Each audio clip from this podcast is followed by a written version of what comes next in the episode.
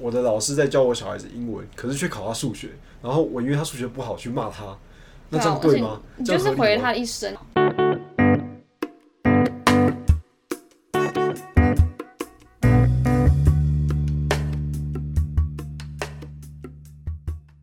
今天是七月十六号，《暗黑日记》第二页，我是大志。Hello，我是 Lauren。Lauren 在上一次的节目当中并没有加入到我们的录制，那我们先请 Lauren 自我介绍一下，好。好啊，那大家好，我是 Lauren。那我是社工系毕业，然后我目前就读社工所。我在毕业那年，哦，这我自己骄傲的事情，在毕业那年一次性的就拿到证照，我是架杠社工师。厉害吧？我以为你刚刚说的是架杠的好学生，因为听起来应该是读书非常厉害的人。哦，对然后你要这样展示，嗯。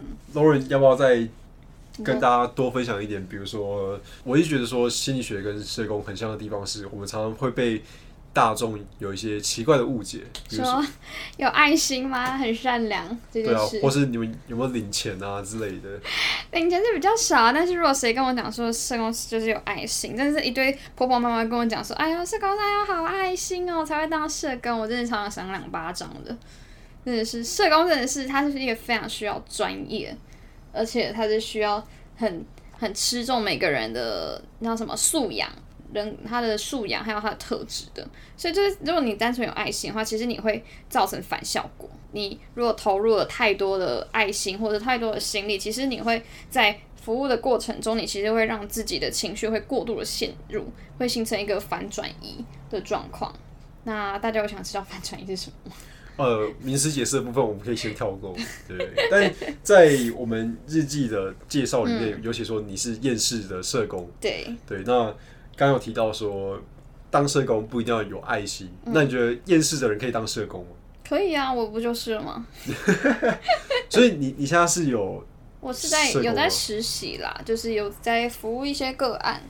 对啊，但是我比较特别的是，我的呃，我在服务的单位其实比较只有我一个是，只有我跟我的督导是社工背景，其他人都是其他的背景。然后就变成说，其实我们在很多时候我们在带活动、带团体的时候，我就会发现到，其实呃有没有社工背景，其实还是有差。因为像他们，像是我的话，我会比较说用一些呃可能是正向肯定的方式去跟他们讲话，或者是我会用一些比较专业的技巧去引导他们说出我想要的东西。但是呃如果在没有这个背景的人讲的话，他们可能会比较说，比如说我今天要你讲一个。呃，现在的状况或是过去的状况，我可能就会用直接用问的啊。如果我没有问到的话，他们就是我的同事，可能就有时候就说哦，那他们可能是不想讲。但是其实，在我的观点来，他说他其实只是没有被问出来而已。所以这样听起来，社工并没有像大家想说，哦，就是你有爱心，你就应该，你就可以去胜任这个社工的工作。你有爱心，你就去当志工就好啦。是是是，实际上没有错，就是没有钱的那种。对对对对，就是虽然说社工应该也也没有领很多啊，我记得社工薪水也是净平帮助赤贫嘛，就大家不就这样讲吗？是是，那大概就是这样子的情况。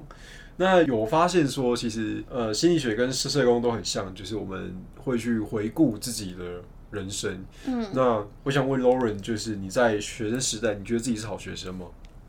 学生时代，我在学生时代的话，其实我那时候对于好学生的定义的话，就是哦，我成绩好啊，我就是比别人厉害啊，我觉得我就是一个很棒的好学生。因为其实老师我也蛮有老师缘的，所以其实老师都会觉得哦，你就是乖乖牌。但是我现在再回头看的话，其实我觉得好学生就是，嗯，我觉得我自己不算是一个正岗，怎么讲，典型的好学生。因为其实我还是会有一些蛮多的叛逆的东西，可能我只是学习，我已经学会不会在长辈或者是师长面前表现出来。但其实我其实骨子里还是很喜欢开一些什么地狱梗啦，或者是搞一些有的没有的小东西，对吧？所以我自己觉得我其实不算是典型的好学生。嗯，那听起来其实你对好学生的定义，只要不符合长辈的期待，不符合师长的期待，其实他可能就不是一个好学生。听起来你的定义是这样子。嗯，我还有我其实定义还有在，比如说，呃，我觉得人格其实也是也是一个好学生素质的一个蛮重要的概念，因为像是如果你就是满脑子那种坚毅努力的思想，例如陈伟霆。对啊，他就是会，他就是会人格上有，他就会去摸奶啊，就是那一个人格上有瑕疵。那对我来说，我当然就是会觉得，哦，这个人就是 妞妞，他不是好学生。即便他是台大学生，对，他就算读到台大，他就算成绩再好，但是他就是一个有瑕疵的人。OK，对，我们在第二集呢就开炮了，这样子。大家不要来攻击我。哎，那因为因为讲到好学生，而且我们这这集的标题是成绩相关，嗯，呃，我想在这边跟大家分享一件事，就是当你把好学生这三个字打在 Google 的关键字查询里面，其实你会看到很多关于说我们不应该用成绩去定义好学生。我们不应该去用成绩去定义我们的小孩子的这类型的文章。嗯，我自己的看法是觉得，就是我是觉得说，我们都说不应该用成绩去定义好学生，但成绩对于学生来说到底是怎么样的一个存在？都人觉得，你说成绩是一个怎么样的存在啊？对啊，成绩吗？那什么？如果它就是一个最最容易一眼去就是看到看出每一个人的表现的一个标准吧。就比如说我可能对。你们这一群人都没有都没有先就是先辈的认知的时候，那我可能就是看哦哪一个学生的成绩最好，那我可能就觉得哦他可能比较认真，我就觉得他可能是一个比较好的好学生。嗯，对啊。但是如果是如果把其他的因素纳进来，或者我更对他们有更多了解的话，他可能就不会是我最重要的要的要素。那你觉得我们应该用成绩去定义学生吗？成绩哦，我刚刚也说到，就是成绩它其实只是一个一环。嗯。但我觉得它不会代表一个人，因为。你也大家也知道，就是你班上第一名的人，到未来也不一定会是第一，就是发展最好的那一个啊。嗯，所以当然就是我答案就是，它不是唯一的标准。你刚刚有说到说，在没有任何太其其他的测量标标准下，成绩是一个我们去衡量他是不是好学生的标准。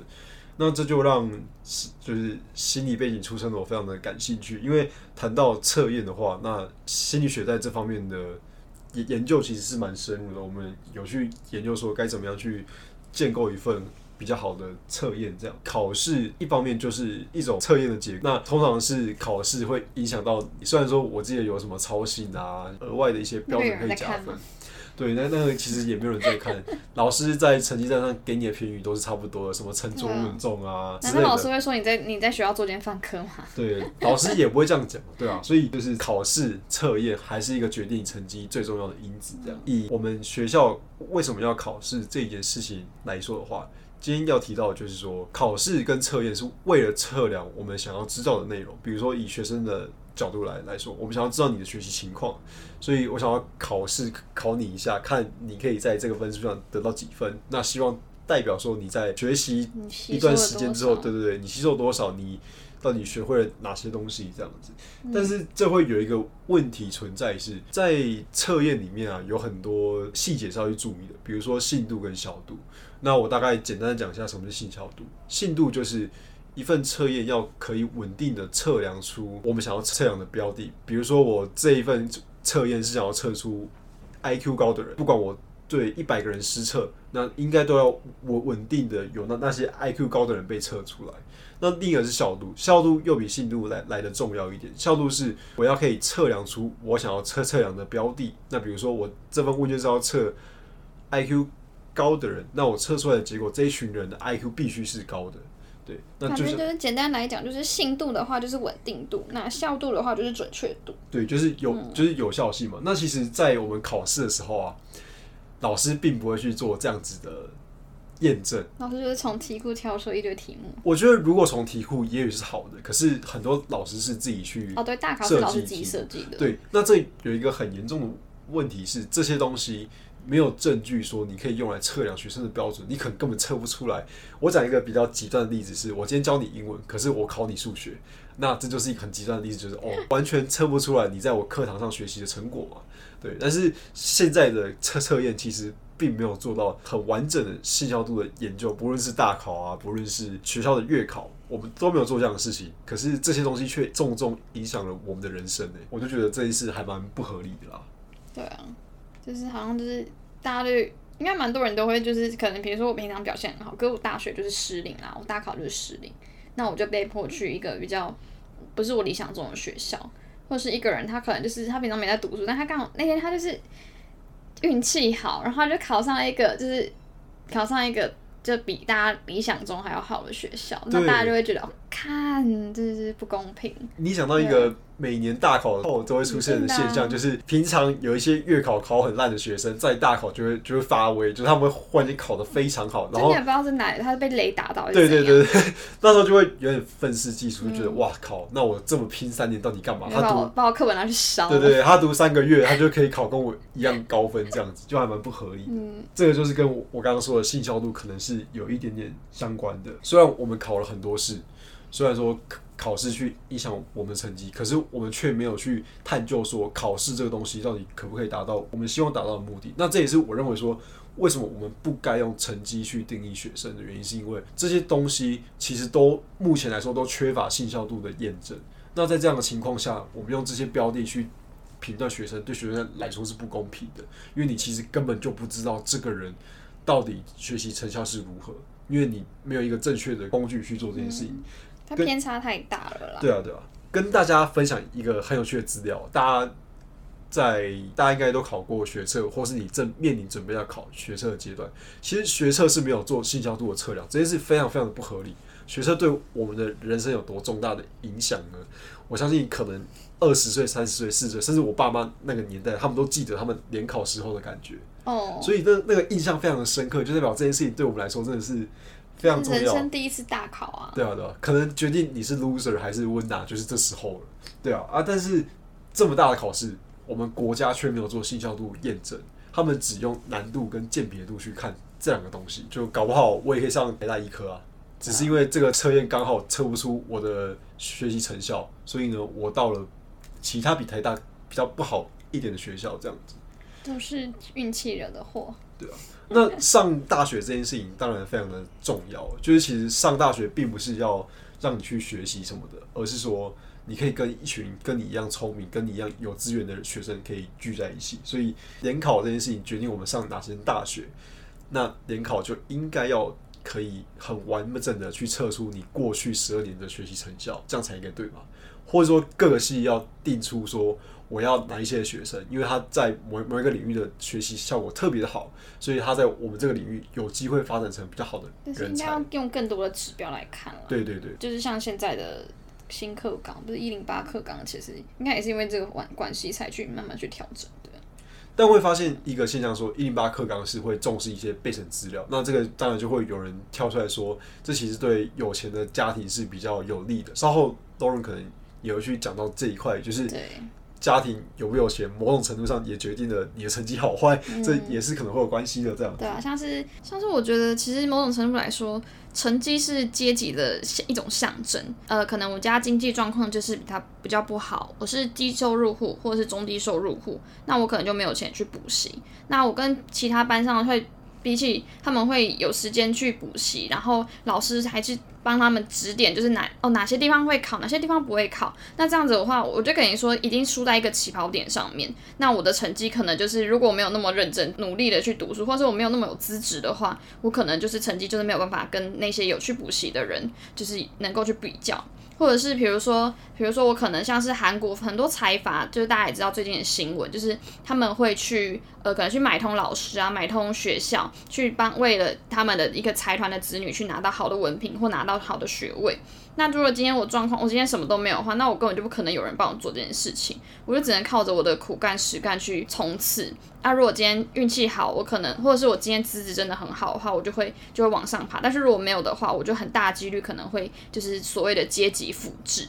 那讲到阶级复制的话，其实我觉得想我有一点想要提一个就是跳脱阶级复制的一个故励志的故事，那就是我们的前总统陈水扁先生。他们家是三级贫户，就是大家我们今天的算是低收入户嘛？对，应该是最穷的那种。对对对，反正就是没有不能再穷的那一种，就是种他们爸妈都是种田，但是他就是从小就是一直奋发向上，他就不断的苦读，那他最终就是考大考上了台大律师，然后也最后成为了我们的总统。那虽然之后可能会有一些比较多的曲折，然后这样比较委婉一点。对，如果没有他七亿的话，他的故事其实会非常的完美。对，就是他，就是，但他真的是一个很励志的故事，就是他算是他真的是一个非常摆脱阶级复制一个非常著名的例子。但是如果你没有像他那样子，他没有那样的资质，你没有他那样的天分，或他你没有他那样那么的认真，他是他是那种会挑灯夜战的那种人，那如果你没有这样做的话，其实你很大的机会，你就可能就还是会变成就我刚刚说到阶级复制。接下来就是父母的教育程度。如果你今天父你父母读到了大学硕士或者甚至是博士，那他可能学识就会比较丰富，或者是比如说你爸妈是一个老师，他就会知教他就会教你怎么样去呃准备一些考试的诀窍啊，一些小秘诀，因为他们就是在读书在成绩方面，他们就是比较成功的人，那他就可以让你去而拥有这样更多的技能。那反过来说的话，就是如果你父母教育程度没有那么好的话，那你可能相对你的资源就没有这么多。对啊，如如果说。爸妈可能在学生时代的课业表现不好的话，可能他们也没有办法在这方面给你更多的协助，因为这毕竟本来就不是他们的强项所在。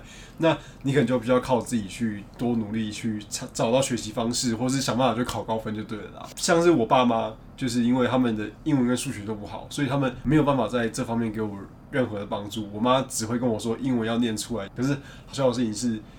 我在抽签，对，不会有人在考你口说啊，对对对，就很奇怪。但是他就是很执意，觉得这样子英文可以进步。可是到头来，其实我我会发现说，其实我一直在听一个错的建议方式，因为总归来说，我妈的英文就不好。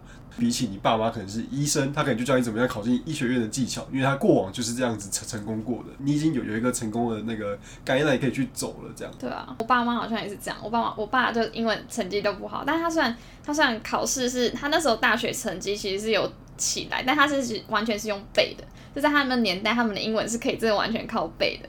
但他现在就完全就不行，然后他就他真的会跟他真的跟你说的一样，就是会一直希望可以跟外国人讲话。对对对，可是没有面对现实啊，现实就是我们要先通过这个考试嘛，对不对？不然我们就没有办法上好大学。除非我们今天学测加一个口说。对，那那大家就是 OK，我们应该去练口说，但是可惜就是现实摆在那边。那最后一个的话，其实家境环境还是围绕在还是围绕在经济的那个社会阶级啊，其实就是同样的概念。对啊，就是大概就是影响成绩，其实会有很多很多的东西，而且家庭环境其实它还包括了一个，就是比如说他的父母是怎么样的，比如他父母是不是和谐的，或者是他的父母会不会有一些暴力倾向，因为这些的话，其实父母的情绪或者是父母的一些样态，其实会影响到孩子的。就比如说，可能我的父母他可能会有，他们可能会经常吵架，那可能我就会影响到我今天的，我可能会觉得我会想东想西，其实我父母是不是因为我吵架，或者是怎么样怎么样的？其实他会很多，他会很容易去分心，或者是他甚至是可能孩子会有一些自责的状态，那他就没有办法去专注在读书上面，那他的成绩就会相对比较差。所以其实就是我就觉得说，其实如果用测工的标准来看的话，其实。呃，每个每个事情都会有很多的样貌，评定一个好学生的指标其实也是很多，是成绩只是只是一个就是九牛一毛而已。就是如果你真的只用成绩去评断的话，就太单一了。其实我们跟爸妈之间的相似度比大家想象中的还要高。就是虽然我们很不想成为，有些时候很不想成为我们爸妈那样的人，但是某种程度上，你的基因已经决定了你大概的个性是怎么样。那这透过后续的实验，其实又被证实的。那也就是说，其实影响成绩的因子有真的非常多。你从心理的角度来看，这份测验的有效度会影响到你的考试成绩。那以社工角度来看的话，你的环境、你的发展脉络会影响到你的成绩。那我们还要只用单一的成绩去评断一位学生嘛？但是我还是想跟大家讲说，虽然说我们知道用成绩去评断学生是一件不合理而且缺乏多元观点的事情，但是。现代台台湾的社会下，其实你要翻身，你要往上跨一个阶级，最快的方式其实还是读书，而且它是一个相对稳定，然后相对容易的一件事情。啊，这又可以到陈水扁的三级贫户翻身的故事。对他也是从三级贫户读到变律师，再选上总统，这其实是非常励志的故事。如果不要有那七亿的话，一切就很美好。这样。可是那，但是同样的，还是我们要知道说，其实那状那时候状态。那时候的环境啦，对他来说可能就算他努力就有用，但是问题当放到现在的话，其实那个这个故事其实还是励志的成分偏多，就是大家可能也不要说觉得说哦，如果我真的很认真的话，我也可以像陈水扁一样成功，对，对对，所以还是要有这样子这样的认知，就是还是要努力在读书上，就是因为这是你在学生最重要的目的，不可以用不要用成绩定义好学生这件事情去作为你不读书的借口。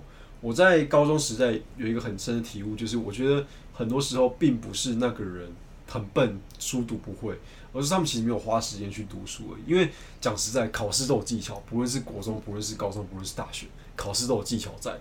你可以作弊，你可以拿考古题，真的对你，你可以上 Google 去查询一些题目。就是考试有很多技巧，你要拿高分这件事情其实不难，对啊，难的是就是像一般人说的，你要去理解那些比较抽象的科目，这可能会比较困难一点点。但是要考高分其实是一件没有到很难的事情，这样子。对啊，所以结论还是就是成绩不是唯一的标准，但是它却是呃，它也算是不可或缺的的指标。那我还是想要再回归到为什么不要拿成绩当做就是定义学生定义学生的唯一目唯一指标，就是因为我觉得其实，在求学过阶段，特别是我们在国小国中的阶段，就是它是一个儿童发展自我认同的一个阶段，就是像是如果我们父母一味的要求我们的成绩。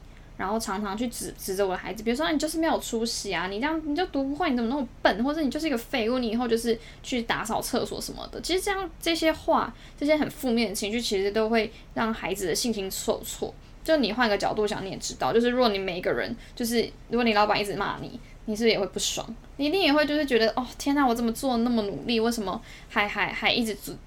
还一直就是被骂，那我是不是很烂啊？我是不是就是就像父母说的那种废物？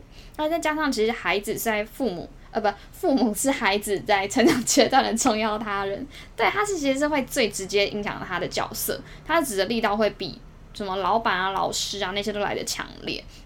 就当孩子在长在长期处在这种负面言语的环境下，他其实会慢慢的，他从一开始的他可能抗拒，一开始的生气，他到最后慢慢变成一种习得无助感，就他觉得哦，对我就是这样子，那我也没办法改变，我不管做再多，没有办法满足我的爸妈，所以他等于说他被迫灌输了他是一个废物这个概念。其实对对那些话，对孩子的发展来说，其实是非常不好的，对啊，所以我就觉得说，其实有些。怎么讲？就是讲难听，就是他父母就是很无知，他们就觉得哦，我只是说气话，你怎么就当真呢？你一定是抗压性不够，你在找借口。他说干，你怎么不想想你自己每天被老板骂到离职，骂他想离职，你怎么？那你是不是烂草莓啊？而且老板还可以，老板烂你还可以离职啊？那爸妈换，爸妈烂我可以换掉吗？真是。那我想，因为你刚刚提到，就是说会习得无助，然后就开始觉得自己很烂，那就会符合最近有一个迷，不是说我就烂吗？对啊，就我就烂。这这这还真的是很多小孩子名言，就是真的会去 push 小孩子更往那个认同去发展。真的，那它不是一个考，它不是一个 slogan，它就是一个真的是孩子的一个变成孩子的他对自己的印象，这真的会影响很深诶。对啊，而且我觉得最可惜的是，父母其实有机会去用到一个不好的测验去评断你的小孩子，然后把你小孩子推向一个更负面的发展。这其实如果我是父母，我会觉得。我一定自责到爆吧！我就觉得说，哇塞，原来我的老师在教我小孩子英文，可是却考他数学，然后我因为他数学不好去骂他，那这样对吗？你就是毁了他一生。你明明就想要希望他好，但是其实你用方法其实会毁了他一生。而且你重点是父母还可能不知道。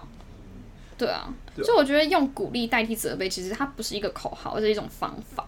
就是每个父母都应该要知道，就是好像是我们在像是我们社工在服务我们的服务对象的时候，我们就不会说只去看到他的问题，而是会去同时会去找到他身上或者他周边哪些可以使用的资源，比如说他有哪些长才，或者是他的身边的人可以有哪些人可以给他这些帮助，给他这些支持，就让他们知道说，而且我们也会去帮他们点出来，让他们知道说，其实他们自己是有价值的。自我价值感得到满足的人，他才有办法去肯定自己，然后也才能去激发更多的动机啊、热情，然后去更愿意去做出成长还有改变。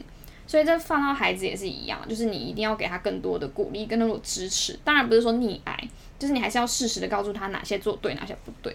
但是比起一味的指责，当然就是用，就是看让他看到他自己的自己的优点，其实会更有效的。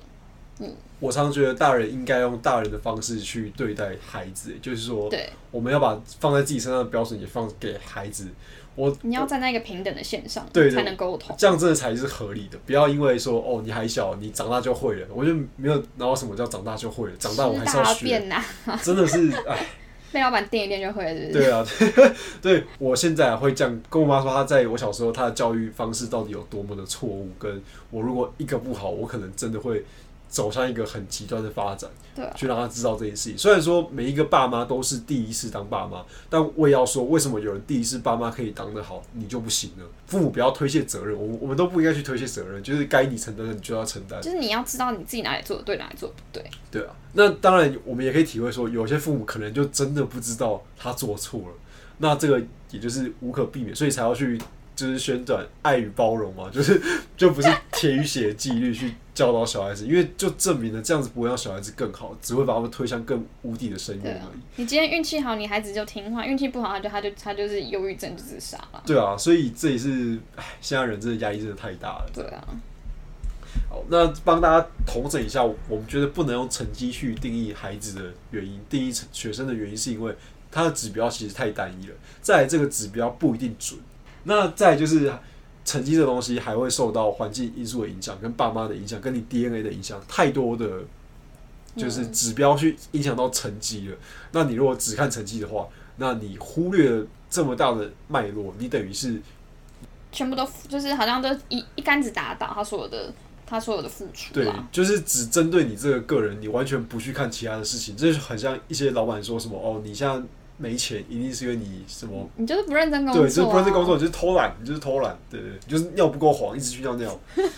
为什么是尿不够黄？哦，之前郭台铭有说他检测员工有没有认真上班的标准是看他的尿够不够黄，如果够黄，代表你一直在工作，没有去上厕所啊。你尿如果很白的话，就是你一直去跑厕所。我好扯啊！他那那他员工的肝有点烂。对啊。那最后就是我想要抛一个问题给大家是：好，那既然我们都说了成绩不要只用成绩来定义学生的话，那我想要请各位同学或是听众去想一下，说如果今天我们把你的成绩拿掉，你该怎么样向别人介绍你自己？你有什么样的才能可以在这个社会上让你自己活下去？或是你希望别人怎么样看待你？那那些你想要向他人介绍自己的特质也好，或是呃，品格也好，等等的，可以达到这样子的目的吗？那我的问题就到这边这样子。那今天也差不多告一个段落。那谢谢大家的聆听。如果喜欢我们节目的朋友的话，可以到我们的脸书粉丝团去订阅我的频道，按个赞，对，订阅我的频道等等的。那我们会非常谢谢你这样。好，那今天就到这边喽，大家拜拜，拜拜。